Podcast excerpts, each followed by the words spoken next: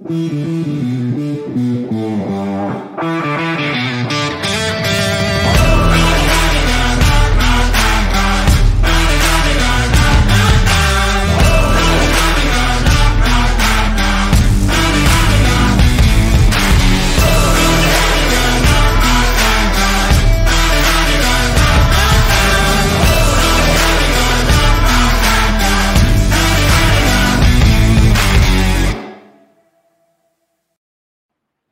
Bienvenidos, bienvenidos a la semana número uno de la mejor liga del mundo. Semana, número uno, temporada 2023. Mi nombre es Alonso Solano, donde quiera que se encuentren. Gracias por hacernos parte de su día. Señores, desen una palmadita en la espalda. Denle un abrazo al hermano que le gusta el fútbol americano. Salude a su amigo que disfruta de la mejor liga del mundo porque han pasado 208 días Así es. 208 días desde que los Kansas City Chiefs vencieron a los Philadelphia Eagles allá en Arizona. 208 días para volver a ver a los campeones del Super Bowl 57 Chiefs cuando se enfrenten el próximo jueves a los Detroit Lions. Los que eran el equipo del pueblo, pero que han tenido eh, muchísimo hype en esta temporada. Voy a explicarles un poco cómo va a funcionar la temporada 2023 para nosotros en NFL Latino, en Narrativa X también, donde habrá muchas oportunidades para comentar, muchas oportunidades para jugar con nosotros y demás. Antes, les recuerdo nada más que este podcast es presentado por los amigos de apuestalacasa.com. Ahí encuentran ustedes los mejores pronósticos, los mejores análisis del mundo deportivo, incluido, por supuesto, la NFL que inicia en su semana eh, número uno este próximo jueves allá en apuestalacasa.com. Esto es muy sencillo, señores. Esto es como vamos a jugar eh, durante la semana. Quiero que sepan que todos los lunes, a partir de ahora, vamos a tener lo que son los premios de la semana. Los premios de la semana en NFL Latino, que básicamente es eh, recurrir a lo que ha dejado el fin de semana. Ese, ese programa será los lunes a las 5 de la tarde. Premios de lo que pasó el fin de semana, lunes a las 5 de la tarde, en vivo, hora de México, hora de Costa Rica. Espero nos puedan acompañar. Todos los lunes, ¿no? Y también quiero invitarlos ese mismo lunes, que si ustedes tienen diferentes premios, diferentes comentarios sobre lo que sucedió el fin de semana, se metan a la transmisión. Dejen en el chat, pero no solo en el chat. Hay un link en la descripción precisamente de este video donde ustedes pueden encontrar para poder participar. Estamos en un mundo 2023 donde ustedes nada más a través de YouTube se conectan al link que, está en la descripción de, de, este podcast, ingresan y me dejan los comentarios. Si recordarán, el año anterior hicimos un watch party para el partido del Tampa Bay y Dallas, unas tres horas hablando. Se conectaron un montón de ustedes, desde México, Ecuador, República Dominicana, por supuesto, Costa Rica, Guatemala, todo, todos los lugares de Latinoamérica.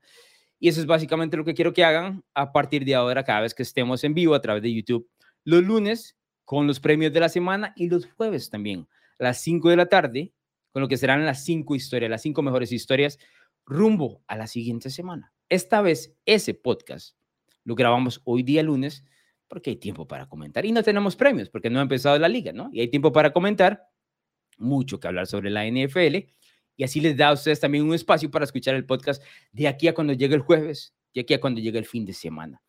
Ahora, otra de las partes, al final del podcast, en los últimos minutos de esta edición, ¿qué va a suceder? Les voy a dar mis predicciones de todos los partidos que estamos jugando en batalla de predicciones y esta vez no estoy jugando ni contra Oscar, ni contra Sergio, ni contra Ovares, que eran este, miembros anteriores del, de NFL Latino, ni contra Bruno, cual sabemos no le fue muy bien el año anterior. ¿No? Voy a jugar directamente contra ustedes. Y los invito básicamente a que en uno de los links que está también en esta descripción se metan a la batalla de predicciones, que es un link que los va a tirar hacia ESPN, donde está el Pick'em, lo que ellos conocen como el Pick'em. Ustedes se meten, eligen los ganadores ahí. Yo les voy a dar mis ganadores todos los jueves. Así que ustedes van a tener toda la información mía y pueden jugar con ellos o contra ellos, como quieran. Pero eso se trata, que demuestren en batalla de predicciones no solo que me pueden vencer, sino que pueden vencer a los más de 200, ¿cuántos teníamos ahora? 40, 250 seguidores que ya se metieron a la batalla de predicciones a través de toda Latinoamérica y que espero se puedan sumar los que están escuchando esta transmisión de aquí al próximo jueves, de aquí al próximo domingo. Ojalá se puedan sumar. Al final habrá premios. Eh, uno de los eh, muchachos me preguntó, ¿que me vas a llevar al Super Bowl, Alonso Solano? Tal vez, muy probablemente no, pero tal vez. Veremos cuáles son los premios que tenemos al final para el que quede campeón de la batalla de predicciones donde juegan todos a partir de ahora el 2023. En narrativax.com, por supuesto, estarán a partir de todos los lunes.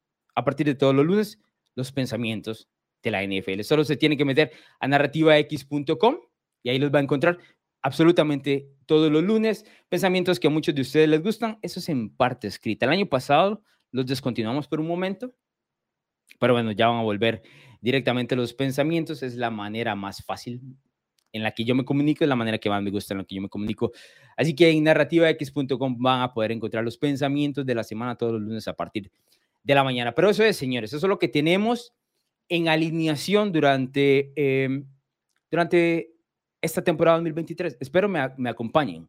Lunes y jueves a las 5 de la tarde, hora de México y Costa Rica en vivo por YouTube y por supuesto, ya sea en el podcast a través de Spotify o Apple, donde hemos crecido muchísimo en los últimos meses. Les he dejado varios contenidos por allá. Espero me puedan acompañar. Ahora, ¿cómo va a funcionar el tema de las predicciones y todo lo más? Va a ser al final, ¿no? Lo hablamos. No pasa nada, va a ser al, al pro final. Pero ¿qué es lo que pasa a partir de ahora?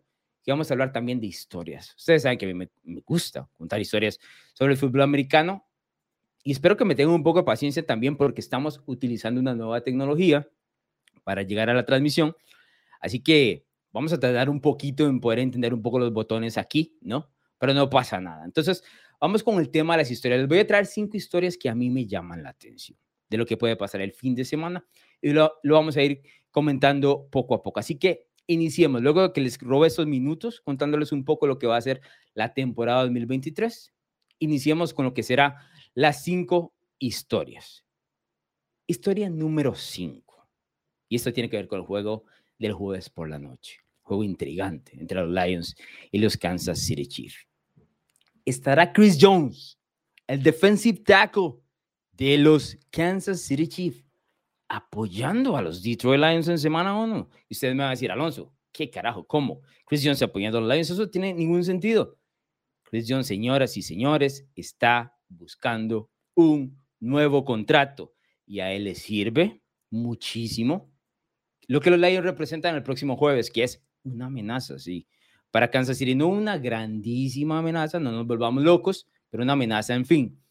Y aquí es un detalle importante porque Chris Jones ha sido uno de los mejores jugadores defensivos de los últimos años y me atrevo a decir que en el 2022, el mejor de todos. Hay una diferencia enorme en lo que mostraba en su momento la defensiva de Kansas City con Chris Jones en el campo y sin Chris Jones en el, campo. Tomando en cuenta de que Aaron Donald, a ver, se retiró, no se retiró el año pasado, ¿no? Ah, básicamente lo que hizo fue, ¿qué podríamos decir? darse un año de vacaciones, ¿no? Había tenido un año exitoso en el 2022 con los Rams, dijo el 2000, eh, perdón, el 2021 con los Rams, dijo el 2022, arma un poquito de vacaciones. Y eso catapultó a Chris Jones a ser el mejor tackle defensivo de la NFL. Detalle importante, les quiero dar un dato, ¿no?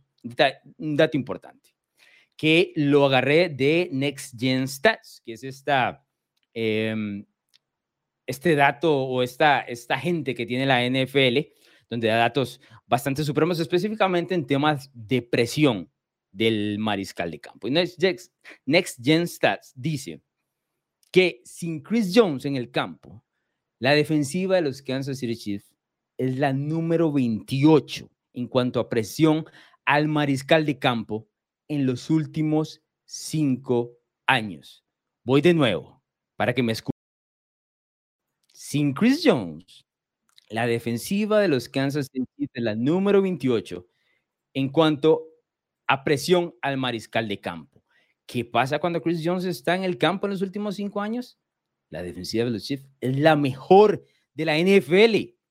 No la quinta, no la tercera, no la segunda, la mejor de la NFL en cuanto a presión al mariscal de campo. Presión significan tres cosas. Que usted apresura al mariscal de campo, que lo logra capturar o que lo logra golpear el año pasado Chris Jones fue una cosa, pero indetenible, señores. Entonces, ante su posible ausencia, me pregunto yo, bueno, Chris Jones en este momento siente que no, se, no está valorado por Kansas City, seamos honestos. en este momento, él, si no me equivoco, está ganando alrededor de 20 millones de dólares, o va a ganar en teoría en el 2023, 20 millones de dólares, lo cual el tema de los tackles defensivos número 8. Número 8, ¿hay siete mejores jugadores que Chris Jones en esa posición? No, hay uno. Sharon Donald, nada más. Y cuando quiere jugar, el año pasado lo hizo bien, pero no lo hizo de la manera más temeraria como usualmente eh, lo hemos visto. Parte de eso es que los Rams realmente no estaban compitiendo por nada, pero no hay siete jugadores mejores que Chris Jones en esa posición, lo cual significa que él está buscando un contrato a largo plazo. Hasta este momento ha perdido varios millones por hacer ese holdout. ¿Cuánto quiere ganar Chris Jones? ¿Cuánto quiere ganar? Seamos honestos, no le van a dar el contrato de Aaron Donald. Aaron Donald gana en este momento 31 millones de dólares por año. 31 millones de dólares por año. Ese fue el contrato que consiguió Aaron Donald hace unas temporadas atrás, que incluye dinero absolutamente garantizado, ¿no? Luego de eso, Chris Jones con 20, hay una diferencia de 11 millones, es muchísimo. Pero ¿qué es lo que está pidiendo Chris Jones? Alrededor de 28 millones anuales. Eso fue lo que han reportado los diferentes medios de comunicación en los Estados Unidos. Kansas City no se atreve a darle el dinero, no sé por qué. Seamos eso, después de Patrick Mahomes, después de Travis Kelsey, Chris Jones es el jugador más valioso de esta, de esta franquicia. Y si me apuran, tomando en cuenta que Patrick Mahomes puede hacer a muchos jugadores muy buenos, tal vez Chris Jones es el segundo jugador más valioso de todos los Kansas City Chiefs. Por ejemplo, el año anterior, en terceras oportunidades, con Chris Jones en el campo, los equipos completaban el 38% de esas terceras oportunidades. Sin Chris Jones, esas terceras oportunidades pasaron al 68%, señores. Es un brinco enorme lo que presenta el tema de Chris Jones en cuanto a su producción, lo que le están pagando y eventualmente lo que le está pidiendo. Yo creo que él está de acuerdo en la situación de decir, ¿saben qué? No soy Aaron Donald. A ver, pero estoy ahí abajo, la verdad. Jugadores como Jeffrey Simmons le pagaron el año anterior. Dexter Lawrence le pagaron el año anterior. Son grandísimos jugadores. Ninguno ha tenido el impacto a nivel global como el de Chris Jones. Seamos honestos. Entonces, dentro de la historia es cómo va a hacer Kansas City para plantearse el jueves por la noche sin eh, Chris Jones. Porque directamente los Lions tienen algo en particular que los hace sumamente peligrosos, específicamente en esta situación para Kansas City. ¿Cuál es la situación de los Lions? Para mí, particularmente, Detroit tiene la segunda mejor línea ofensiva de toda la NFL, solo por detrás de Filadelfia, nada más. ¿Qué hace una línea ofensiva? Y aquí lo hemos hablado por doquier. Una gran línea ofensiva, que es la base de absolutamente todo, permite que puedas desarrollar cualquier ofensiva que quieras, cualquier ofensiva. ¿Y qué es lo que está haciendo en este momento Ben Johnson, que es el coordinador ofensivo de los Lions? Chupándose los dedos al ver que no está Chris Jones, porque tampoco existe una segunda opción de parte de los Chiefs, ¿no? Pidieron Khalil Saunders, que ahora está en New Orleans, que era el recambio de Chris Jones, ahora está en New Orleans, ¿no? Frank Clark se mudó también, ahora está en Denver. Ha perdido fuerza la línea defensiva de, Kansas City. Y no estamos hablando de que la defensiva de Kansas City sea grandísima, de, de, de grandes números, ni mucho menos, pero tenemos claro de que la diferencia, la presión al mariscal de campo, y, me atrevo a decir la razón por la cual Cincinnati no fue al Super Bowl por segundo año consecutivo fue Chris Jones, que aplicó una presión enormemente. El win rate, que es este dato porcentual que tiene un tackle defensivo contra una línea ofensiva, nadie tuvo mejores números que Chris Jones. Esa es la pura realidad, señores. Entonces, Kansas City va a tener que pagarle. Lamentablemente para ellos es cambiarlo o pagarle. Y ninguna de las dos situaciones las hizo a tiempo, porque se nos vino la semana uno encima. Y los Lions tienen una ofensiva directamente que les menciono, con esa línea ofensiva puede hacer lo que quiera. Puede correr el balón, puede pasar el balón. Muchos son críticos de Jared Goff. Yo no, a mí me gusta Jared Goff. Entiendo que no es uno de los, eh, una de las superestrellas, ni mucho menos de la NFL, pero es un tipo capaz, muy capaz para mí, ¿no? En la última vez que Jared Goff se enfrentó a Kansas City, lo recordarán mucho específicamente la gente que nos escucha de México, porque ese partido donde Jared Goff enfrentó a Kansas City debió haber sido en el Azteca, no se hizo, creo que por un concierto, no recuerdo el cantante, ahí me lo pueden dejar en los comentarios, porque la verdad no lo recuerdo, y lo pasaron y se jugó en el Coliseo de Los Ángeles y Jared Goff le puso 54 puntos encima a Kansas City, lanzó cuatro touchdowns. Esa misma noche, Patrick Mahomes lanzó seis touchdowns, pero también lanzó tres intercepciones. Goff no lanzó intercepciones y ganó ese partido. Recordarán ese encuentro con, con los Rams con los Lions. Tal vez no tengas ofensiva de los Rams de ese momento, pero es una muy buena ofensiva. Jared Goff tiene 11 semanas sin lanzar una intercepción. 11 semanas sin lanzar una intercepción desde 2022. Y los Lions ganaron 8 de los últimos 10 partidos, lo que me hace a mí pensar que la ausencia de Chris Jones es absolutamente masiva para este encuentro. Ahora, si ustedes me están preguntando, creo que los Lions van a ganar este partido. Vamos a ver en batalla de predicciones al final del podcast. Lo que sí le tengo que decir, y para la gente que va a apuestalacasa.com, ahí están los muchachos de apuestalacasa.com haciendo predicciones todos los días. Ese seis y medio, señores. Está lindísimo. Si ustedes apuestan. Seis y medio. ¿Cómo van a detener esa línea ofensiva? ¿Cómo van a detener esa ofensiva en general de los Lions sin Chris Jones? No lo veo. Que Kansas City va a poner puntos, estamos de acuerdo. Eso nadie lo va a quitar. Mahomes es muy difícil de detener, lo tenemos claro. Pero para ganar a nivel global y para ganar de manera abultada, necesitas un tipo en defensiva como Chris Jones. Es una superestrella, hay que pagarle como superestrella. Lamentablemente para él, y para los Chiefs, yo no creo que juegue el jueves. Y si juega, porque hay una posibilidad que juegue, no quiero sentirme tonto si eventualmente lo anuncio, ¿no? Porque puede suceder, llega el jueves, lo anuncian y al carajo todo, ¿no? Entonces toda esta, todo este rant, toda esta conversación que hice no vale, no vale para nada. Pero hay que dejar claro que si juega el jueves, porque se puede presentar el jueves, se viste, Andrew lo alinea, no pasa nada, ¿no? Si juega el jueves, que yo no creo que se vaya a presentar, habría que ver cómo está también a nivel físico, porque yo sé que estos jugadores entrenan usualmente por aparte, pero entrenar por aparte no es lo mismo que entrenar con el equipo, estar listo, entender todo lo que quiere hacer el entrenador en jefe y demás. Así que yo no pondría la varita que Chris Jones juega eh, este jueves y sí creo que los Lions van a tener una ventaja en ese pareo en particular. Tengo algunos mensajes. Recuerden que también está el link, ¿no? Este, que también está el link para poder eh, entrar al programa si ustedes quieran. Dice Rafael, eh, ya hacía falta los envíos. Gracias, Rafael. Los dejamos, tenemos mucho contenido en Spotify, ¿verdad?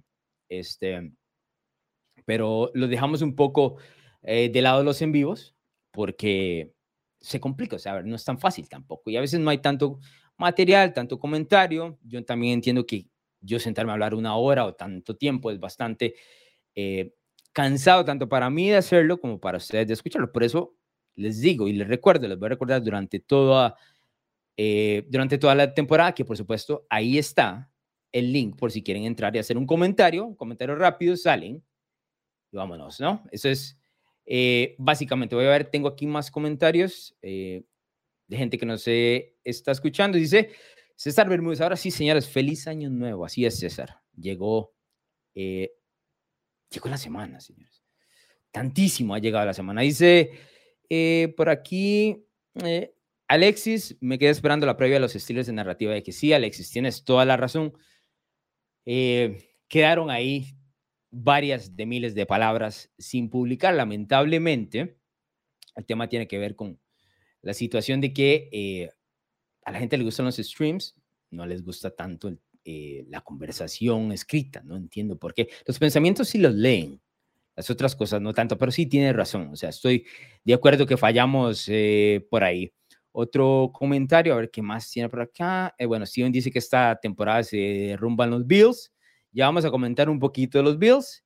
César me pregunta cómo es a los, los Patriots que dejaron ir a, Folk, lamentablemente, ¿no? Es un movimiento raro este porque, bueno, lo cambiaron hacia, hacia Tennessee. Me imagino que el Belichick va a tener algún tipo de, de plan B ahí, pero Nick Folk había sido eh, tremendamente valioso para el, el, tema de los equipos especiales a New England. Era de lo más automático que tenían los Patriots, especialmente eh, en los últimos años que estuvo un poco complicado ahí Gostkowski. Pero bueno, me pueden seguir eh, dejando los comentarios. Dice Allen Valverde, running back. Vamos por, por ese B. Me imagino que está hablando de los de Kansas City, ¿no? Y Fabián dice, no entendí muy bien. Las predicciones irán los jueves antes de las... Así es. Las predicciones irán los jueves. Hoy lo estoy haciendo porque tenemos espacio para que en estos días puedan ver y escuchar el podcast, pero también hay un detalle importante sobre esto. Eh, hoy no tenemos eh, lo que serían premios de la semana anterior, porque no se ha jugado la NFL, eso es lo más normal del mundo. Los jueves serán las predicciones, las conversaciones, las historias. Los lunes, los, eh, los premios. Dice, este año se le va a dar a San Francisco. Mucha gente está poniendo a los Niners en el Super Bowl. Tengo algo de historia con el tema de los Niners, así que pasemos un poquito a la siguiente historia. Ya hablamos de Kansas City. Déjeme, déjeme ahí un poquito en los comentarios la predicción de ese Detroit contra Kansas City, porque aquí había visto un mensaje que lo hice, porque lo perdí, que decía que le van a correr una barbaridad. Alejandro, aquí dice, dice, le van a correr a Kansas City a placer. Y sabe que Alejandro Salazar, estoy absolutamente de acuerdo con eso. Una cosa bárbara lo que va a hacer Detroit, me parece, el próximo eh, jueves contra el equipo de Detroit. Dice, dice que no anda muy bien lo de ingresar, al menos no puede. Brian me cuenta. Ok. César dice que sí cree que cubren. Brian, voy a ponerlo en el chat.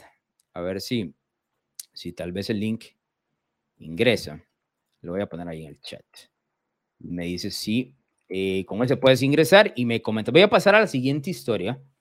Antes de que me puedas eh, comentar algo, como les digo, tienen que darme chancecito porque al carajo, ¿verdad? Esto es, tenemos una tecnología nueva. Pero bueno, la cuarta historia más interesante para mí de la semana número uno del 2023 es, ¿podrá Chicago sacudirse del dominio de los Packers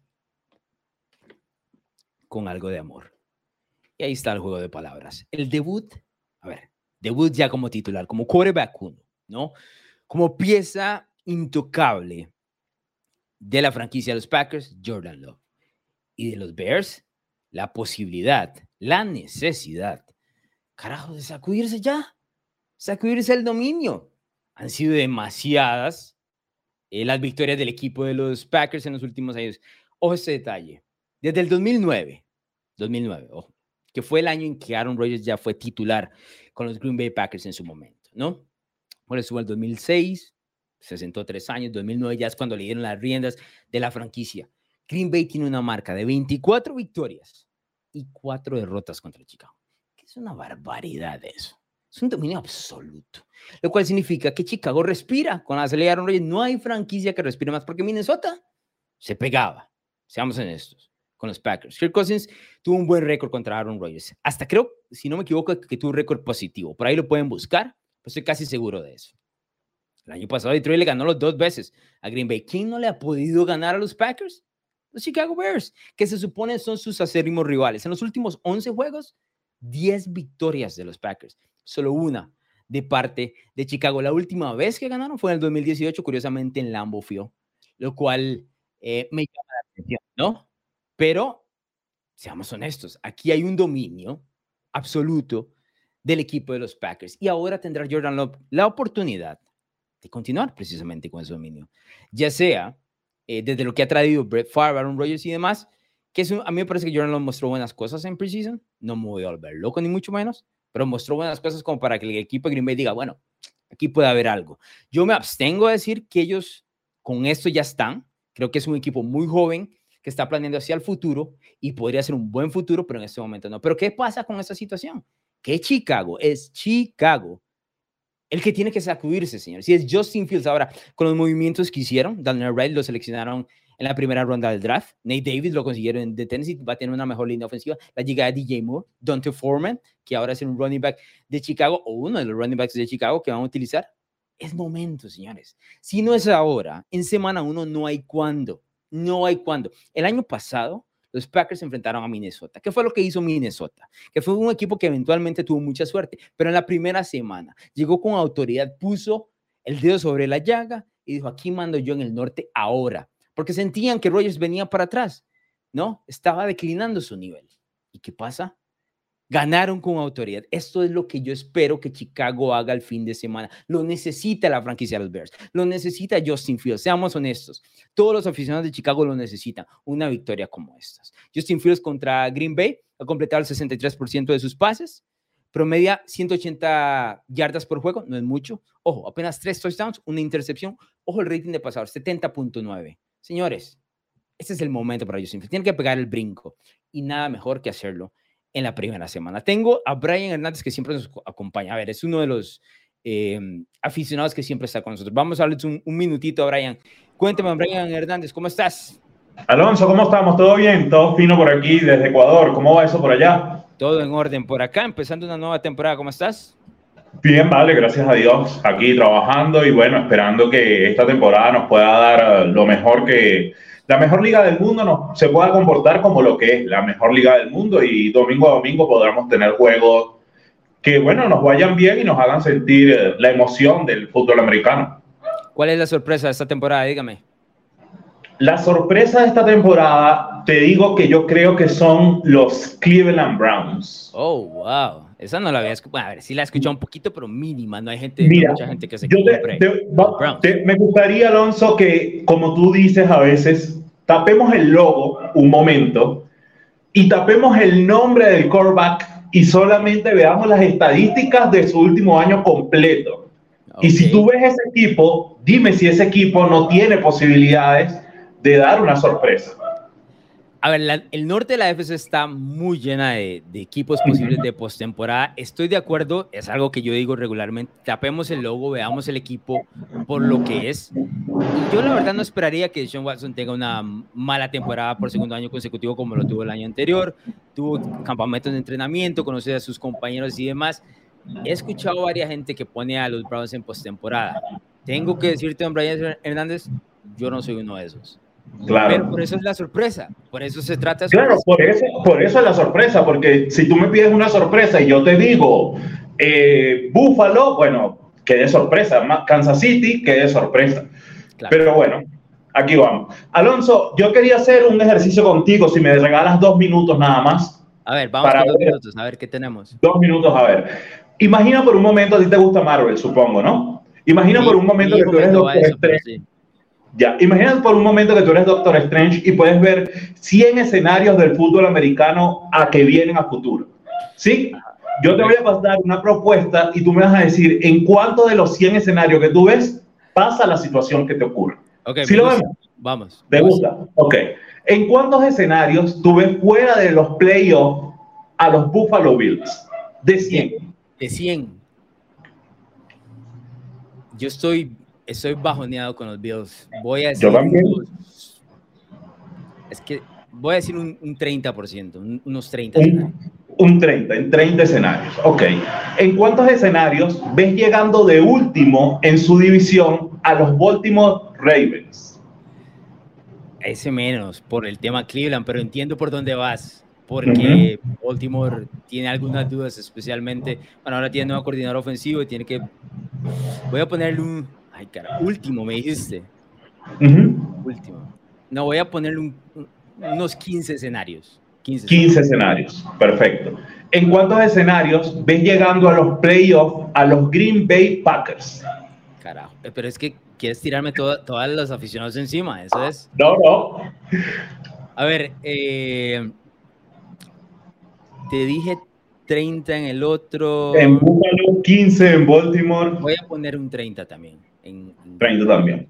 Y por último, ¿en cuántos escenarios vemos llegando a la final de la NFC a los Detroit Lions?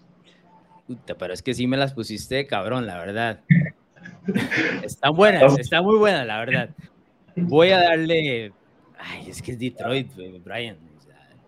es, que ahí, ahí el logo, tendría que tapar el logo y la historia y no tengo tantas manos, ¿verdad? Para tapar. Voy a darle un 10%, o sea, un, un 10 escenarios. Un 10% a Detroit de llegar a la final de la NFC. Es encima de ellos que son muy fuertes. Detroit es fuerte, me llama la atención, me gusta mucho, pero em, no sé si tengan la defensiva para competir con los tres que están arriba para mí, que son San Francisco, Filadelfia y en el caso de Dallas. Entiendo que Dallas es un hazme reír para todos, pero tiene equipo para, para eso, ¿no? Tiene equipo tiene equipo. Pero me gusta, me gusta, me, me gustó ese ejercicio. Eh, es, está muy bien, la verdad, está muy bien. Te felicito, muy, muy interesante.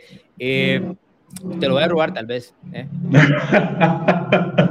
te tengo otra que la acabo de pensar ahorita a ver. Última para irnos, dale. Última para irnos. ¿En cuántos escenarios ves que tiene una buena temporada, lo suficientemente buena para que el equipo le ofrezca dos años o más de contrato a Baker Mayfield con los. Un, un, escenario. No ves ningún escenario en el cual la temporada sea tan medianamente buena que los Bucks quieran reconstruir con Baker. No, un, escenario, porque eh, e, es muy poquito lo que tiene Tampa ahí para poder ofrecerle. Lo poquito lo que le queda a él, eh, yo lo veo complicado. Voy a ponerle un escenario nada más. Y uno, le pongo uno porque ahí, así era como se desarrollaba Endgame, ¿no? Había un Entonces, entonces, Brian, te agradezco. Este, Muchas gracias, Alonso. Un abrazo. Que estés bien, un abrazo hasta Ecuador, Brian Hernández, que siempre está con nosotros. Bonito escenario que nos trajo, la verdad, bonito, bonito ejercicio. No voy a decir que no.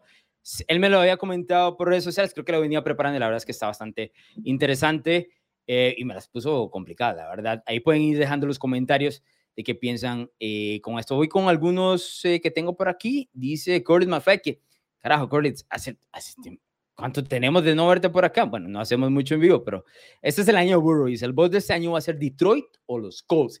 Yo no sé si los Colts entren dentro del tema del boss porque no hay muchas expectativas, pero estoy de acuerdo.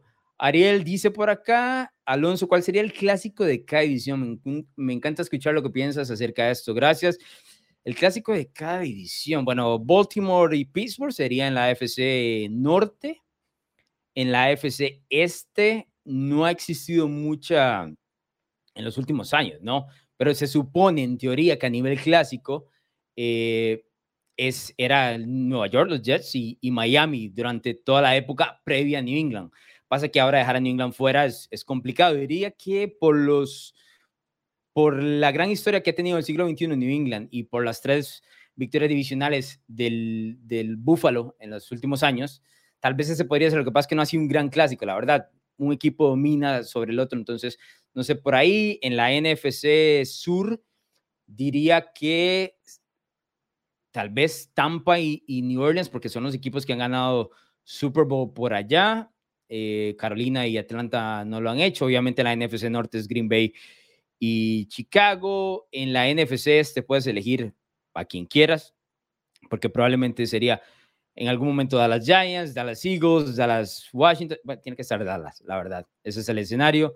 ¿Qué me falta? Me faltan varias. En la AFC Sur, Tennessee, Indianapolis, pero no es grande. Esa, esa división, la verdad es que no tiene mucha historia.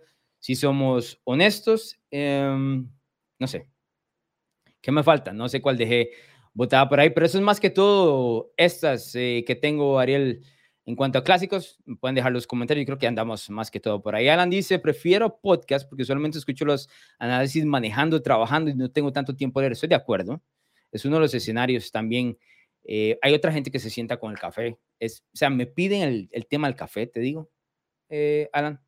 Y dice, no, yo me siento y, y trago esa, esos pensamientos eh, por varios minutos. Son como, a veces duran 20 minutos leyendo, pero bueno, eh, a mí me gusta escribir, la verdad que te voy a decir. José, José Pablo ahora dice, Detroit sorprende a Kansas, pero eso sorprende, se mantiene cerca o sorprende y lo vence. No sé cuál es el, el punto ahí, José Pablo. Eh, decía por aquí, Diego dice, ¿cuál es el pronóstico del Super Bowl? Dice un, un, San Francisco contra Bengals. A ver, te lo firmo porque me encantan los dos equipos, ¿no? Me encantan. Pero son equipos eh, complicados de, de, por el tema de las lesiones y, demás. Ari, ahí dice cuando empieza la temporada, este jueves, Ari, este jueves ya entramos con tema. Bueno, ese fue la cuarta, el tema, la cuarta historia, el tema de los Chicago Bears y los Green Bay Packers, la situación de Justin Fields contra Jordan Love. Eh, yo no tengo a los Packers en playoff, para ser honesto, bueno, Chicago tampoco, pero para ser honesto, eh, sí he visto mucha gente que se ha montado en el tren de Green Bay en las últimas temporadas en, los últimos meses, no las últimas temporadas, los últimos meses, especialmente luego ver lo que Jordan lo presentó en el tema de la pretemporada. Eh, no sé, no sé, la verdad. Em, yo no creo que. A ver, no sacas a Aaron Rodgers de un equipo, me vendes en los últimos 3, 4 años de que es el, uno de los mejores mariscales de campo de la historia, lo comparas con Tom Brady en todos los escenarios posibles, dicen que vas a ganar el Super Bowl, nada más lo sacas, insertas a otro tipo en este caso como Jordan Love, y todo se mantiene igual. No, las cosas cambian, seamos honestos. Hay un bajón eh, monumental en cuanto al tema de talento y no pasa nada. Green Bay está construyendo para un par de años en adelante. Así que este no es el año y no pasa nada que no sea el año. Tiene un equipo joven, muy buena defensa. Va a ser complicado de vencer, pero no sé si sean para tema de postemporada. Voy con la tercera historia que más me intriga para esta semana número uno, la temporada 2023. 40 millones a prueba en televisión nacional. Y sí, estoy hablando del contrato que le dieron a Daniel Jones, que le toca demostrar a Danny Dimes, a DJ, como le dicen muchos, que vale la pena ese contrato, que le dieron el dinero suficiente para demostrar que es uno de los mejores mariscales de campo de la NFL, porque así le pagaron. Para mí Daniel Jones no está. Para mí entre 15, 20, 15, 25 en la posición que quieran. Tal, vez estoy siendo muy duro con Daniel Jones. Pero bueno, tomando en cuenta esto, le pagaron como si fuera uno de los mejores de la NFL, en promedio de 40 millones de dólares. Es tiempo de mostrar. Y su primer partido es en televisión nacional contra Dallas. Seamos honestos. Y es un Partido complicado para los Giants. El partido va a ser en Nueva York, en el MetLife. Curiosamente, Sunday Night y el Monday Night serán en el mismo escenario, porque el lunes por la noche juega Aaron Rodgers y Josh Allen, los Buffalo Bills y los New Jets, precisamente ahí, en, eh, en este caso en New Jersey, en MetLife. Daniel Jones tiene marca de 1 y 6 contra Dallas. 1 y 6. No sé si. 1 y 6 ha completado el 59% de sus pases, ha lanzado cuatro touchdowns en esos siete partidos, tres intercepciones, un rating de pasador de 78.8. Y el año pasado, en todo el 2022, Danny Dimes lanzó nada más un touchdown contra el equipo de Dallas. Uno nada más. Nueva York en general perdió los cinco partidos que enfrentó ante los dos equipos, a los otros dos equipos que estuvieron en postemporada en la NFC Este. Estamos hablando de tres partidos que perdió contra Filadelfia, incluyendo el duelo de la ronda divisional y dos partidos contra la escuadra de Dallas. Yo he sido muy crítico del contrato de Daniel Jones, voy a ser honesto. No tengo nada en contra del mariscal de campo, pero me parece que el equipo de Nueva York sobrepagó por los errores de eh, la gerencia anterior, ¿no? Eh, y seamos honestos, tenían que darle un contrato, pero no sé si tal contrato. ¿Por qué? Porque les arrojo unos datos que había mencionado en, en diferentes redes sociales. Lo puse en el previo de los Giants que pueden encontrar en narrativax.com. Gino Smith, quien tenía ocho años de no jugar en la NFL, lanzó el doble de touchdowns que Daniel Jones y gana mucho menos que Jones. Tua Bailoa lanzó 10 touchdowns más que Daniel Jones en el 2022 y estuvo conmocionado en las últimas semanas. Es decir, se perdió las últimas semanas de temporada regular. Derek Carr lanzó 9 touchdowns más que Daniel Jones en el 2022 y lo habían despedido entrando diciembre. Ya para entonces no tenía equipo. Andy Dalton lanzó tres touchdowns más que Daniel Jones en el 2022 y jugó dos partidos menos. Lamar Jackson lanzó dos touchdowns más que Daniel Jones en el 2022 y no jugó desde noviembre, señores.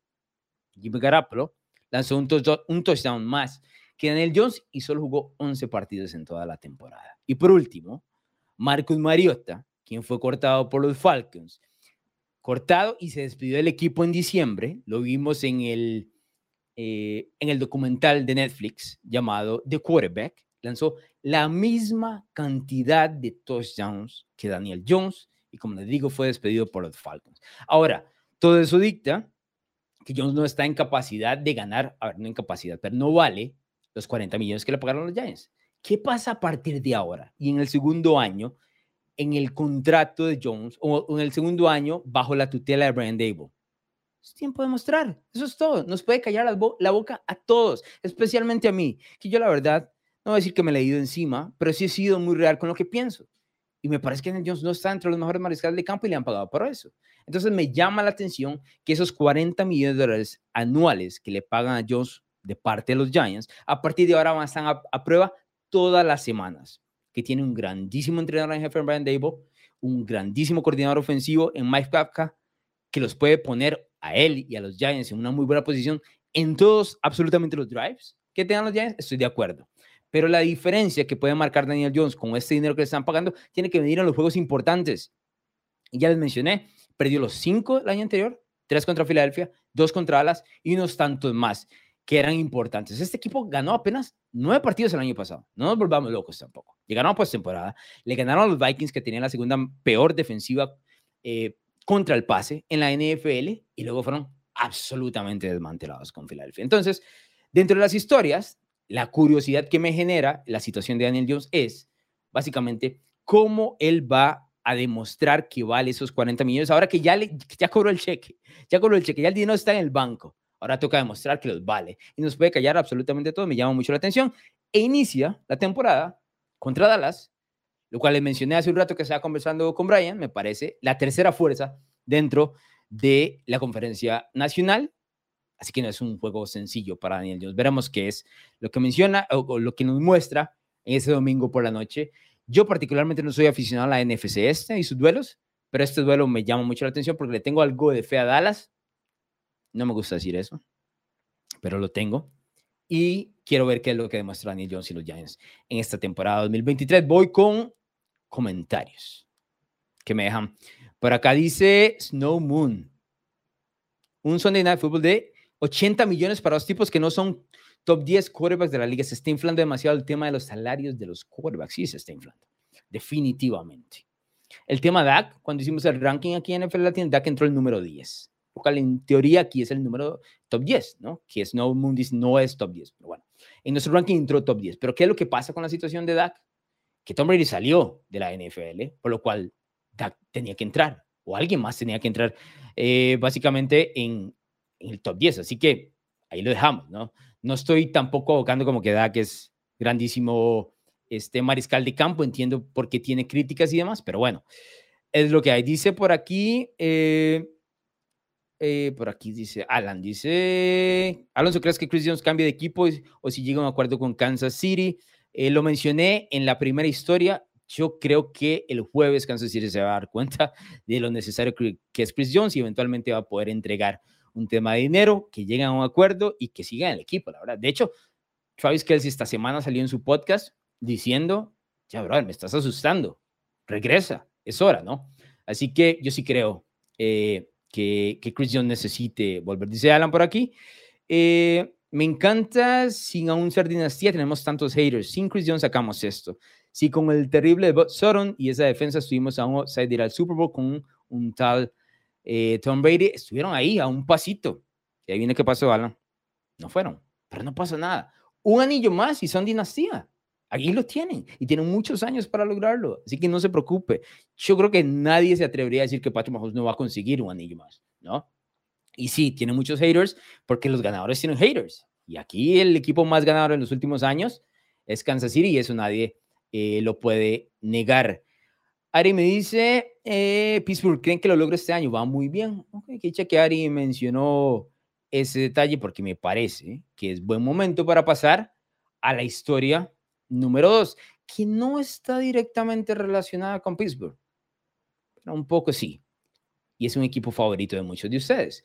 Y la pregunta básicamente es, ¿llegará Nick Bosa al banquete de las mejores a las defensivas? A este fin de semana me refiero, a ese banquete que hemos hablado y hablamos toda la temporada pasada. ¿Se sienta Nick Bosa con TJ Watt, con Miles Garrett, con Aaron Donald? Por supuesto que yo dije que se sentaba. Ganó el jugador defensivo del año, Nick Bosa. Pero aquí está el banquete. Queremos verlo, Nick Bosa, contra TJ Watt. Tenemos un juegazo. Es un juegazo esa semana uno. San Francisco visitando a Pittsburgh. Absoluto juegazo. Absoluto. Pero ¿qué pasa? Que no vamos a tener uno de un lado, porque Nick Bosa no se ha presentado en los campamentos de entrenamiento porque está buscando a lo mismo que Chris Jones, un contrato. A diferencia de Chris Jones, a Nick Bosa no le han pagado nada, más que el contrato de novato, ¿no? Es tiempo de soltar los dólares al tipo, ¿no?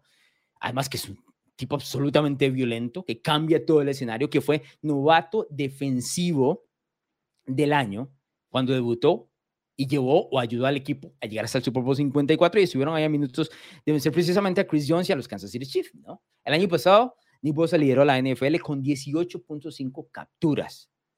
Hay que pagarle, brother. Y había que pagarle antes, San Francisco. ¿Qué estamos haciendo? Especialmente porque le pagan a Jamon Hargreaves, que está, que llega de Filadelfia, que es una gran adquisición, pero ¿cómo le vas a dar dinero a un tipo que viene de Filadelfia? Está, entiendo, le, le, estás quitando un arma a Filadelfia y el tipo es un gran jugador, pero hay que cuidar a los de la casa, señores. Hay que cuidar a los de la casa. Y Nick Bosa merece, merece premio, merece paga, seamos honestos. Y me parece que eh, es tiempo de que los Niners echen el billete. Ahora, ¿qué pasa? Que lamentablemente para nosotros, Nick Bosa no está entrenando, no se ha presentado y es, está en duda para el domingo. Puede hacerlo de Chris Jones o el escenario que les planteé al inicio de Chris Jones, que se puede presentar un día, un par de días antes, no pasa nada, juega el domingo, pero ¿a cuál Nick Bosa realmente vamos a ver si no se ha estado preparando con el equipo para poder enfrentar a Pittsburgh? Y Pittsburgh, no decir que no es jugando, pero es un equipo que usted quiera tomar a la ligera, seamos honestos. No, nadie lo quiere tomar a la ligera. Entonces, la ausencia de Nick Bosa es importante, pero no solo importante, por el hecho que al otro lado está TJ Watt también. Y de los Steelers, TJ Watt no solo es el mejor jugador a nivel defensivo, sino es el que marca la diferencia. No hay un jugador en Top Sur que marque la diferencia con TJ Watt. Es un, son unos Steelers con TJ Watt y otros sin TJ Watt. Además, me atrevería a decir, si bien es cierto, Chris Jones el año pasado fue el mejor jugador defensivo, no hay jugador defensivo que tenga más impacto que TJ Watt para una, para una franquicia en cuanto a victorias y derrotas. Cambia absolutamente todo para los Steelers. Pero TJ Watt va a estar. Pero lo que hemos conversado todo el 2022 fue, ¿se sienta Nick Bosa en la, mesa con TJ Watt? La respuesta es sí, por supuesto. Ganador del eh, premio defensivo del año, pero queríamos verlo. Yo yo los quería ver chocando, la verdad. Porque esos tipos se alimentan uno del otro. Es, es la realidad.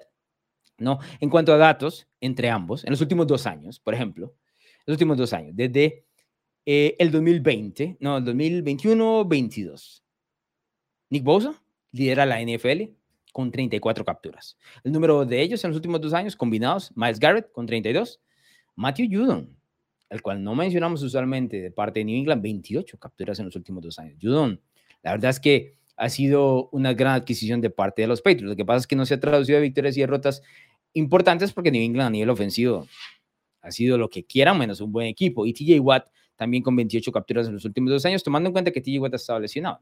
El año pasado estuvo muy lesionado. Pero el duelo estaba ahí. Porque seamos honestos. Pittsburgh y San Francisco, me gusta eh, Kenny Pickett. Eh, lo mencioné en diferentes podcasts. Me parece que aquí Pittsburgh ha encontrado algo que se tropezó con algo. Y, hablar de tropezarse, por el otro lado, ¿no? También, que San Francisco se contra tropezó eh, con su mariscal de campo. Pero ¿qué pasa con, con esto? Nadie se va a centrar a San Francisco y a Pittsburgh por los mariscales de campo. Queremos a las defensivas, queremos golpes, queremos eh, este juego defensivo de antes, ¿no? Y estas defensivas son atrevidas, son violentas y son lideradas por estos dos tipos. Lamentablemente no vamos a tener uno de ellos, que sería Nick Bosa. Yo espero, me encantaría que juegue el domingo porque sí, este es el banquete de las mejores defensivas, de los mejores alas defensivas. Unido a Aaron Donald, que juega defensive tackle, no entiendo, pero que a veces lo ponen también a, los costados, más que todo por un tema de pareos, y por supuesto Miles Garrett, que, que lo merece ahí. Es parte del taller. Esa es la segunda historia que más me interesa en cuanto a, a situaciones. Voy con mensajes para pasar a lo último. Dice Alex, ¿en cuál, Carajo, ¿en qué semana lanza Dax su décima intercepción? Dijo que no iba a lanzar 10, ¿no? Dijo, pero, pero, el año pasado lideró la NFL, no lideró la, sí lideró la NFL con 15 intercepciones, ¿no? Eh, pero bueno. Eh, dice Fabián que Brian Burns se ausenta de las prácticas de los Panthers, busca extensión de contrato, el mejor defensivo que tiene Carolina, que va a tener algunos problemas en la línea ofensiva, la defensiva es buena, no son buenas noticias, pero yo creo que muchos equipos o muchos jugadores agarran fuerza cuando ven temas como Chris Jones y Nick Bosa. Hay que estar dispuestos a sacrificar algunos eh, millones, la verdad, para poder hacer esto. Dice eh, por aquí César, Matthew Judon, candidato al jugador defensivo del año. Lo que pasa es que hay tantos jugadores tan buenos por encima de él y no recibe el mismo, las mismas relaciones públicas, ¿ah? seamos honestos, que eh, tipos como eh, como Nick Bosa, como TJ Watt, eh, como Miles Garrett, como Aaron Donald, las que ya mencioné, ¿no? Yo no, usualmente no aparece por ahí. Pero bueno, esas son eh, cuatro de las historias. Voy con la última de ellas por acá. Y esta, por supuesto, si hablamos de banquete, ¿no? Banquete, la comida grande, ¿no? Invitados y demás. Pero todos los banquetes tienen que tener un postre. Y el postre de la semana uno es Aaron Rodgers contra Josh Allen. Mamita. Lunes por la noche, debut de en Nueva York. Todas las esperanzas de los Jets y los aficionados de los avioncitos puestas en un mariscal de campo de 39 años de edad, que el año pasado, dicho sea paso, perdió contra Buffalo. Y Josh Allen, que necesita recuperar un poco de la reputación que había ganado en el 2021, pero que lamentablemente para él perdió en el 2022, eh, lanzando muchísimas intercepciones el año anterior siendo un jugador errático ante la salida de Brian Dable, que Brian el tema de Brian Dable coincide con la mejoría de Daniel Jones porque dejó de perder el balón y con eh, el bajón que tuvo Josh Allen. porque empezó a lanzar, a lanzar intercepciones con sus, como en sus primeros dos años. A mí me gusta todo el tema de los equipos, pero uno voltea a ver a los mariscales de campo para ver cuáles son estos duelos. Y la AFC este presenta duelos tremendos. El equipo de Buffalo es el favorito para ganar la división por cuarto año consecutivo, pero ahí está Nueva York. Y Nueva York tiene no solo a Aaron Rodgers, sino una gran defensiva que el año pasado había puesto a todos en alerta. Pero ¿qué pasó? Que Sam Wilson decidió regalar la segunda parte de la temporada, ¿no? Se perdieron playoff. A pesar de que este equipo fue, por ejemplo, a Green Bay y ganó sólidamente uno de los mejores partidos del año para, para Nueva York y lo perdió. Pero ahora tienen a Aaron Rodgers. Además tienen a Allen Lazard, que a ver, seamos honestos, Allen Lazard como uno no funciona. Como dos, eh, está bien. Como tres, era mejor cuando estaba Corey Davis, porque podíamos decir que Allen Lazard podía ser tres. Corey Davis se retira, pero sigue manteniendo ahora Garrett Wilson. Garrett Wilson va a ser una máquina, un jugadorazo por los siguientes años, especialmente de la mano de Aaron Rodgers, porque él confía. Aaron Rodgers confía en Garrett Wilson. Así que si no han hecho el, el fantasy, el draft de fantasy, tómelo, porque Garrett Wilson va a ser espectacular este año. Y por supuesto, queremos ver también a Dalvin Cook vestido de New York Jet. Lo hemos visto en pretemporada, poquito en entrenamientos, va a usar el número 33, luego de que usaba el 33 en Minnesota, pasó al 4, ahora vuelve al 33 con los Jets. Para mí Nueva York tiene un muy buen equipo. Y voy a decir esto, no sé si lo puedo decir en voz alta. Para mí Nueva York con esa defensiva y con Aaron Rodgers tiene dentro de las posibilidades un equipo de Super Bowl, la verdad. No lo quiero decir muy alto. Me da un poco de pena pero yo creo que están ahí. Es un tema de escogencia, de tener un poco de suerte en tema de las lesiones. Para ver, no me puedes vender la idea de que si Green Bay en los últimos años era uno de los candidatos al Super Bowl con Aaron Rodgers y esta es una mejor defensiva de Nueva York. La combinación de ambos, ¿cómo me van a decir que no es de Super Bowl? Es una combinación de Super Bowl. Que la AFC está llena de equipos, estoy de acuerdo, pero alguien tiene que salir de ahí, carajo. Lo vimos cuando, a ver, no quiero comparar a Tom Brady con Aaron Rodgers nada más, pero lo vimos cuando Tom Brady se pasó a Tampa. Primer año le costó los primeros meses, tenía una buena defensiva que lo, lo mantuvo a flote y luego encontró eh, el vuelo en la segunda parte de la temporada. Misma situación con Matthew Stafford y los Rams en el 2021, ¿no? Mientras ellos se acoplan, la defensiva los mantiene. Yo creo que Nueva York tiene esa defensiva. Y luego Josh Allen. Josh Allen. La reputación de Josh Allen está en juego esta temporada. ¿Por qué? Porque siempre hablamos de Josh Allen como uno de los mejores mariscales de campo, pero se le metieron en el medio porque él era el que tenía que competir a Patrick Mahomes directamente. ¿Y qué pasó? Apareció Joe Burrow y lo desplazó. Y el año pasado en postemporada lo hizo papilla. Seamos honestos. Trizas, de lado, ¿no? Había lesiones de parte de Búfalo. Seamos honestos. Faltó Von Miller. No estaba Micah Hyde desde la semana 2. Damar Hamlin, que había sido el sustituto de Micah Hyde, no estaba tampoco. Estaba golpeada la defensiva de Búfalo pero ellos salen son más intercepciones de lo que realmente necesitaba el equipo de Búfalo. Pero esto de lo Monday Night Football es el postre de la semana Lo queremos. Ya tienen, ustedes, ya eligieron quién va a ganar este encuentro. Me pueden dejar ahí los comentarios, por supuesto, en batalla de predicciones Voy con últimos comentarios. Estas son las cinco historias. Recuerden que todos los lunes están los pensamientos de la NFL a través de narrativax.com. Tempranito en la mañana los pueden encontrar. Pensamientos de la NFL todos los lunes en narrativax.com los lunes a las 5 de la tarde, los premios de la semana, y los jueves a las 5 de la tarde, hora México y Costa Rica, la previa y las historias de la semana a continuación, para que conversemos antitos del jueves por la noche. Comentarios y nos vamos a la batalla de predicciones para ver, porque les estoy dando, les estoy dando básicamente mis picks para que ustedes puedan jugar con ellos o contra ellos. No se los puedo poner más fácil para que me ganen, la verdad. Dice Brian Hernández. Por cierto, la sorpresa de la NFC serán los Falcons. Súbete al carrito, vamos a play. No, señor, si yo estoy manejando ese carrito, ¿qué carajo, hombre? No subo hacia el carrito. Yo estoy en ese carrito. Tempranísimo, desde hace mucho tiempo. Archer Smith fue coordinador ofensivo de los Tennessee Titans. Mi equipo le puso, le ayudó a Derrick Henry a conseguir más de 2.000 yardas y va a ser un desastre con Villan Robinson. Tremendo va a ser el desastre con Villan. Así que si pueden ir a las apuestas futuras y tomar Atlanta a ganar la NFC Sur, se los aconsejo porque ahí está ese equipo.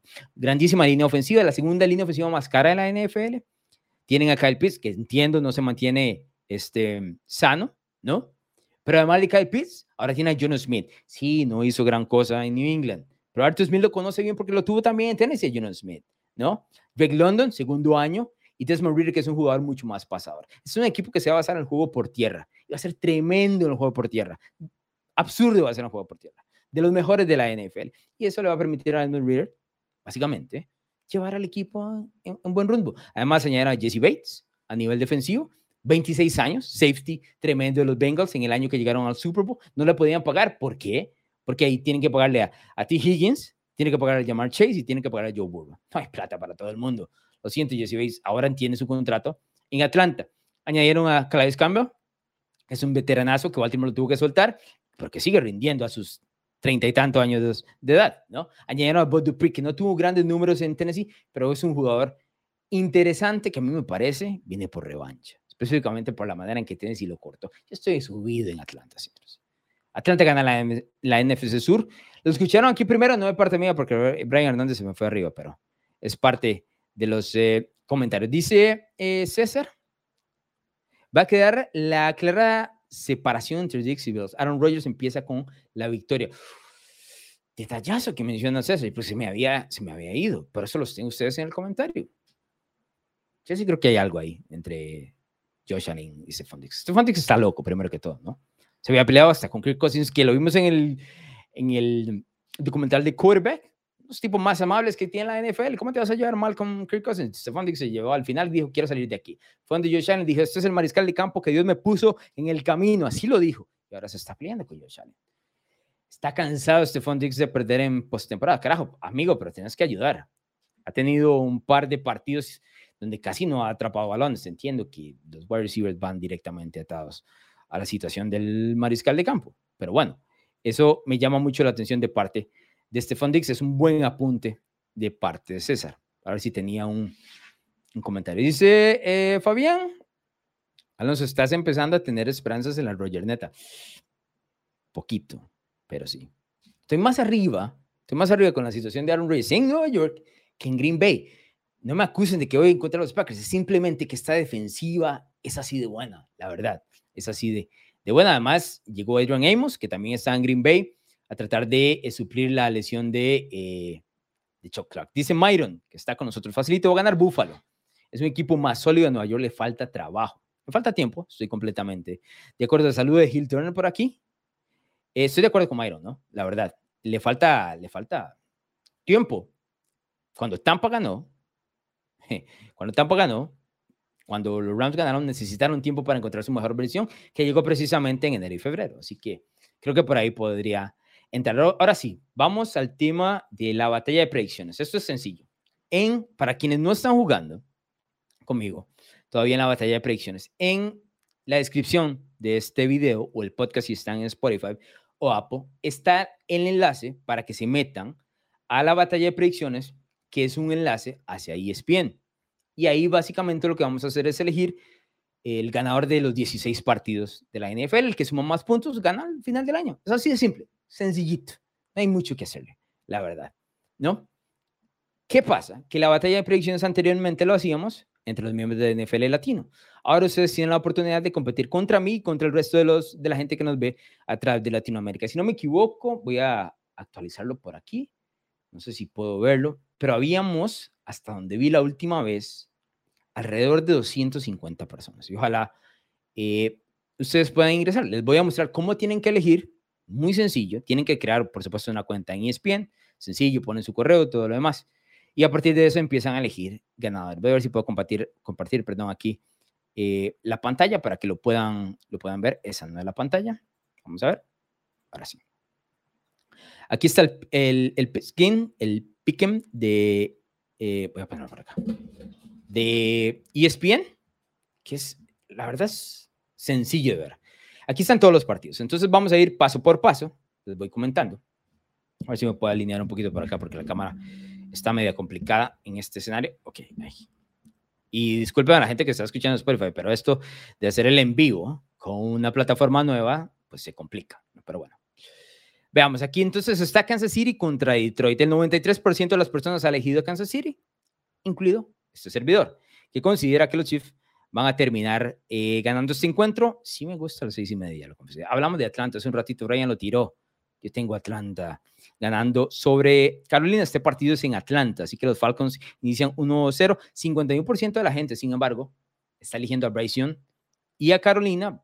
Carolina, bueno, ya lo mencionó hace un ratito Fabián, que Brian Burns está tratando de conseguir un nuevo contrato, pero también Carolina tiene una línea defensiva De hecho, es la más barata. Eso quiere decir que no han eh, invertido. Una de las, si no me equivoco, una de las seis más baratas de toda la NFL. Así que no le confería esa victoria y creo que em, creo que Bryson va a sufrir muchísimo este año, muchos golpes. Ojo que él es pequeñito y flaco, ¿no? Así que no es, no es tan sencillo. Tengo también a Cincinnati ganando en Cleveland. Detalle importante. Joe Burrow está 3 y 2 contra Baltimore, 3 y 2 contra Pittsburgh, pero ojo este detalle. 1 y 4 contra el equipo de los Browns. Es una locura. Igual tengo a Cincinnati a pesar de la lesión de, de Joe Burrow. Eh, creo que los Bengals son eh, superiores. Me va a llamar mucho la atención cómo eh, funciona la defensiva de Cincinnati ahora que perdieron a Von Bell y a Jesse Bates, especialmente en el tema de los safeties. Así que hay tres, de hecho hay tres jugadores nuevos en la defensiva secundaria porque también perdieron a Eli, Apple, que ahora está en, en, Miami, así que eso hay que tomarlo en cuenta igual. Yo burro por sobre todo, ¿no? Así que tomamos a Cincinnati. Tengo a los Jaguars sobre los Colts, no es eh, una predicción que vaya a volver loco a nadie, aunque Indianapolis eh, a veces se le cruza ahí el, el detalle con, con Jacksonville, 93% de la gente está eligiendo a Jacksonville, ahí en ESPN, solo 7% de Indianapolis, ese sería el debut de Anthony Richardson. Para mí, el equipo de los Colts tiene uno de los peores eh, rosters de toda la NFL. Lo pondría número 3, tal vez por detrás, obviamente, de Arizona y de los Rams, que tienen muy poco que ofrecer. En el matchup de Tampa y Minnesota, 95% de la gente está eligiendo a Minnesota. Yo también voy con los Vikings. No creo que Baker Mayfield sea capaz de ir a Minnesota y ganarle a los Vikings. Aquí no sé. Aquí teóricamente tenga Tennessee. Teóricamente, ustedes saben que yo no elijo a los Saints regularmente, así que me podría cambiar ese pick eventualmente llegando al domingo por New Orleans. En este caso, el 61% de la gente tiene una verdad que sencillo es elegir el ganador, nada más, y ahí queda marcado. 61% de la gente está eligiendo a los, a los Saints. Aquí tenían los Niners. 52% de la gente, no, 82% de la gente está eligiendo a los Niners, pero voy a ir con Pittsburgh, la verdad. La ausencia de Nick Bosa. Eh, me preocupa no solo la ausencia de Nick Bosa, eh, Brock Purdy no ha jugado en pretemporada, viene con el tema de la lesión que lo vimos en el partido de la, eh, de, la final de la Nacional el año anterior. Y los Steelers usualmente salen de la puerta en semana, uno reventando lo que quiera. Lo vimos el año pasado contra Cincinnati, recuerdan a TJ Watt interceptando inclusive a Joe Burrow, eh, golpeándolo por doquier. Mm, este, este partido yo creo que los Steelers se lo llevan. Y si pueden apostar con los puntos, si ustedes apuestan, uff, señores, créanme, que aquí hay algo. Yo voy con los Steelers. Vimos muy bien a Kenny Pickett, ¿cierto? Vimos muy bien a Kenny Pickett en la situación de, de la pretemporada, pero un detalle más, además de eso, George Pickens puede ser wide receiver uno. O sea, hágase un ladito de Deontay Johnson, que el año pasado ni siquiera anotó un touchdown. Voy con George Pickens como siendo un tipo que la va a reventar en el fantasy y demás. Así que eh, tomamos en este caso a los Steelers. Washington, por supuesto. Arizona, a ver si gana un partido, va a ser prácticamente un milagro, ¿no? Eh, despidieron hace poco a Cole McCoy, así que eh, Sam Howell debería iniciar 1-0. Son favoritos, si no me equivoco, por 7 puntos el equipo de Washington, así que el 87% de la gente está tomando Washington. No sé por qué ese número es, no es más alto. Baltimore, 97% de la gente tomando los Ravens contra Houston. Yo no creo que va a ser tan sencillo, ¿eh? Soy honesto. Porque primero CJ Stroud es mucho más capaz que Davis Mills, a pesar de que es un novato. Eh, Houston ha impuesto, eh, bueno, tiene cuatro jugadores en la línea ofensiva que están golpeados, ese podría ser un detalle. Pero Baltimore tiene una situación, yo creo que es, hay que comentarla de manera objetiva, y la situación es esta. Están implementando una nueva ofensiva, pero eso no es sencillo hacer. Eh, Monkins, que es un coordinador ofensivo que estuvo con Georgia en los últimos dos años, campeón eh, nacional en el universitario, busca más jugar por aire. Y eso es lo que querían los, los fanáticos de los Ravens, porque con Greg Roman era más tierra por tierra y usualmente se volvió una ofensiva muy predecible. Bueno, se los cambiaron, pero instalaron una nueva ofensiva con Lamar Jackson, un Odell Beckham Jr. que viene de una lesión de un año y medio durado lesionado del Beckham Jr. Yo no creo que sea tan sencillo. Mark Andrews está golpeado detrás de eso. Yo no creo que va a ser tan sencillo este partido, la verdad.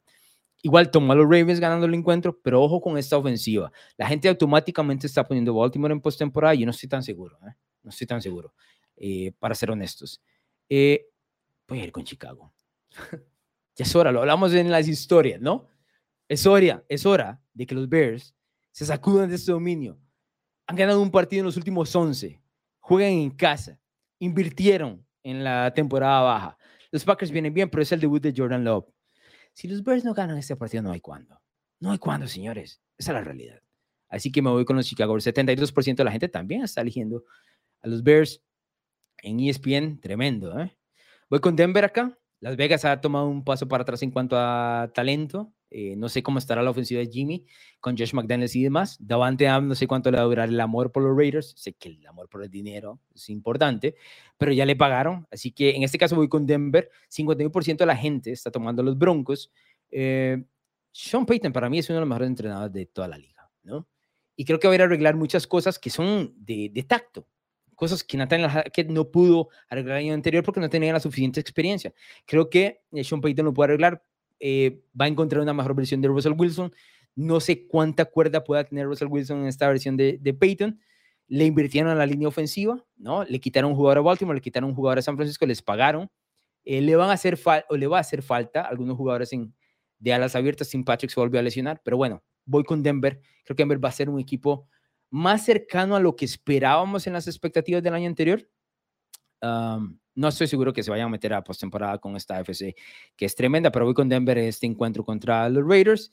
En el caso de New England y Filadelfia, 95% de la gente está eligiendo a Filadelfia. Yo también tomo a los Eagles en este encuentro. Este va a ser el encuentro que van a ahorrar a Tom Brady, eh, pero van a necesitar que regresen los equipos campeones del Super Bowl para ver si le ganan a estos Eagles, ¿no? Que los Eagles tienen una curiosidad, perdieron sus dos coordinadores, eh, tanto ofensivo como defensivo. Jonathan Gannon, defensivo, ahora es el entrenador en jefe de Arizona eh, Steichen ahora es el entrenador en jefe de Indianapolis. Así que esa transición va a ser interesante, pero pensar que la línea defensiva de Filadelfia no, no va a dominar contra una línea ofensiva de New England, que seamos honestos, no solo está entre algodones, porque eh, perdió a Riley Drift, que no es la gran cosa tampoco, ¿eh? seamos honestos, sino que no se ha ajustado bien y mostró muy pocas cosas en la pretemporada. Yo creo que es un muy mal pareo para los Patriots. Creo que la ofensiva de los Patriots va a mostrar algo, pero no les va a alcanzar. Así que me quedo eh, con Filadelfia. Además, hay un detalle aquí que creo que la gente no ha comentado lo suficiente. A Bill Belichick le cuestan usualmente los mariscales de campo que son eh, movibles, ¿no? Que pueden correr el balón también. Tiene mal malos pareos contra Lamar Jackson en su momento. Y aquí me parece que Jalen Hurts, que el año pasado tomó un brinco enorme, que de hecho fue, si no me equivoco, estuvo en el ranking de nosotros número 7 y que nadie, si entramos al año pasado con Filadelfia pensando si Jalen Hurts era una duda, este año nada, además ya le pagaron. Así que me quedo con los Eagles ganando en New England 95% de la gente, ¿no? Eh, Miami y los Chargers, eh, dos equipos que deberían en teoría estar peleando por los últimos boletos a postemporada dentro de la americana. Yo me voy a quedar con los Chargers, nueva ofensiva con Kellen Moore, eh, que debería ser mucho más a lo que se ajusta en nuestra mente de cómo se debería mostrar Justin Herbert. El año pasado con Joe Lombardi, que ahora está en Denver, eh, realmente era una ofensiva muy predecible, si somos honestos, dejaba muchísimo que desear. Yo creo que esta ofensiva eh, con Kellen Moore se va a ajustar más al talento que tienen los Chargers, aunque los Chargers, sabemos, siempre decepcionan. Yo creo que van a mostrar más a nivel ofensivo, que va a ser muy curioso, porque al otro lado está Big Fangio, que los Dolphins acaban de traer como coordinador defensivo, un pez gordísimo en el tema de, de coordinador defensivo, pero las defensivas de Big Fangio son tan complejas que a veces necesitan tiempo para ajustarse, específicamente porque son defensivas que le muestran una cara al mariscal de campo pre-snap, es decir, antes de que salga el balón, y luego evolucionan y muestran otra cara una vez la jugada se está desarrollando. Se necesita mucha práctica para poder lograr que esta defensiva usualmente eh, sea buena o o ejecute como Big Fan yo quiere y no creo que esté al punto en semana uno, así que me voy a quedar con los Chargers. Entiende por qué la gente puede agarrar a Miami, tiene muchísimo talento. El año pasado yo estuve montadísimo en el tren de los Dolphins, poquito menos este año, la verdad.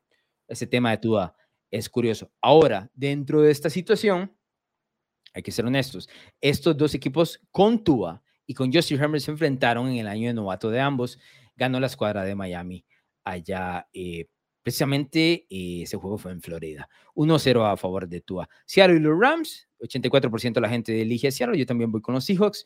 Los Rams me parece uno de los peores equipos de la NFL, a pesar de que tiene tres estrellas: Matthew Stafford, Aaron Donald y Cooper Cup, que eh, tuvo esta lesión del tendón de la corva y que es un problema y que se, se mantiene y no estará en semana 1 muy probablemente. Así que me quedo con Seattle. Creo que esos spread están cinco y medio por ahí. Ah, lo podemos ver en el, en el ticker que tenía por aquí. Voy a ver si lo puedo encontrar.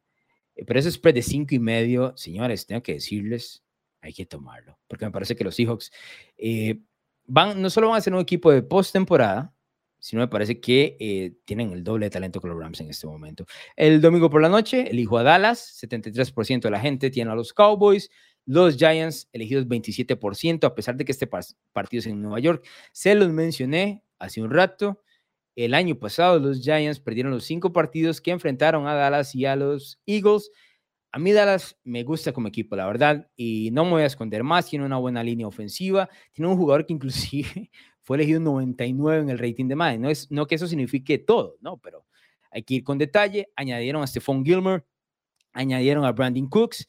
Sería mejor si los hubieran añadido hace tres años, pero bueno, los añadieron, sigue siendo jugadores de talento. Obviamente la duda está en que ahora McCarty va a ser quien llama jugadas, pero aún así, a pesar de eso, me parece que el, el talento es superior de parte del lado de los Giants. Y en el tema Buffalo, Nueva York, 77% de la gente está eligiendo a los Buffalo Bills, 23% está eligiendo a los Jets. Yo voy a tomar a los Bills. Me parece que a pesar de la defensiva de Nueva York y la llegada de Aaron Rodgers, la ofensiva de los Jets necesita tiempo para carburar. Yo los veo con buen camino, pero no inmediatamente. Así que creo que Buffalo está más establecido en este momento y puede ir a ganar a Nueva York con un partido cerrado, va a ser muy intenso, va a ser muy curioso, lo vamos a conversar muchísimo, ¿no? Pero creo que si los Bills ganan por lo menos este primer duelo, no descarto que para noviembre, cuando se enfrenten por segunda vez, en ese momento elija a Nueva York. Este tema del piquen que están viendo en la batalla de predicciones que ustedes encuentran en el link de abajo, también tiene un detalle que les da un punto extra si ustedes eligen el total de puntos del partido del Monday Night, que es que usualmente tiene ESPN. En este caso yo puse 47 puntos para los Bills y los Jets. Podría cambiarlo con el pasar eh, de, de, los días, ¿no? Hay tiempo para cambiar o poner el pick del ganador hasta cinco minutos antes, tal vez, de, de todo el tema. Pero bueno, eso es lo que les quería, les quería comentar en cuanto a piques. Esta es la batalla de predicciones, ¿no? La batalla de predicciones que ahora ustedes pueden encontrar eh, a, través del enlace que está en este podcast, en Spotify, en Apple Podcast. Ojalá puedan dejar los cinco estrellas en Spotify. Tenemos varias cinco, cinco estrellas, los comentarios, por supuesto, a través de Spotify y Apple Podcast. Pero bueno, esta ha sido la versión semana uno. Entiendo, entiendo que he hablado mucho, seamos honestos, muchísimo.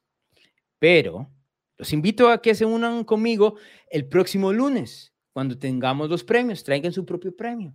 El que ustedes se quieran inventar, carajo. El que sea. Traigan su propio premio. Va a decir el jugador, eh, no sé, el oso de la semana, como dicen en México a veces, ¿no?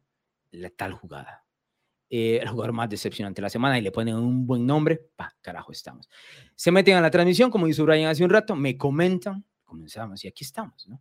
Ojalá puedan acompañarnos durante toda la temporada que vamos a estar aquí. Nos gusta hablar del fútbol americano, seamos honestos, eh, y por eso estamos aquí.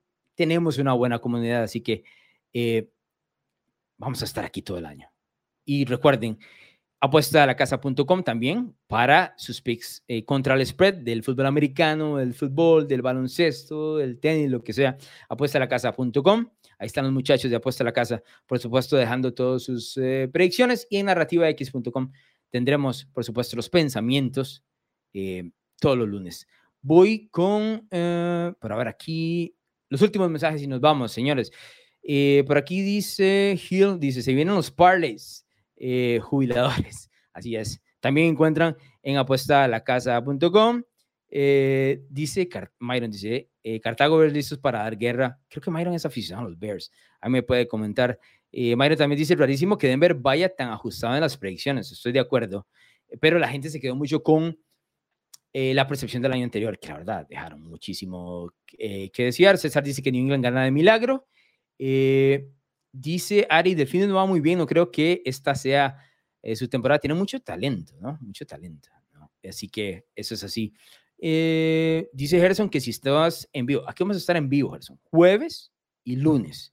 Y dice que si la Brunoneta está reparada en temporada, ya se fue hecho que perdía total. Perdía total para la Brunoneta, la verdad. El luego lo mostró el año anterior, las predicciones no fueron muy, muy cordiales con Bruno Milano, así que eh, voló alto, como dice Mayron, y se fue. Pero sí, estamos eh, en vivo por acá, jueves y lunes, señores. Les agradezco.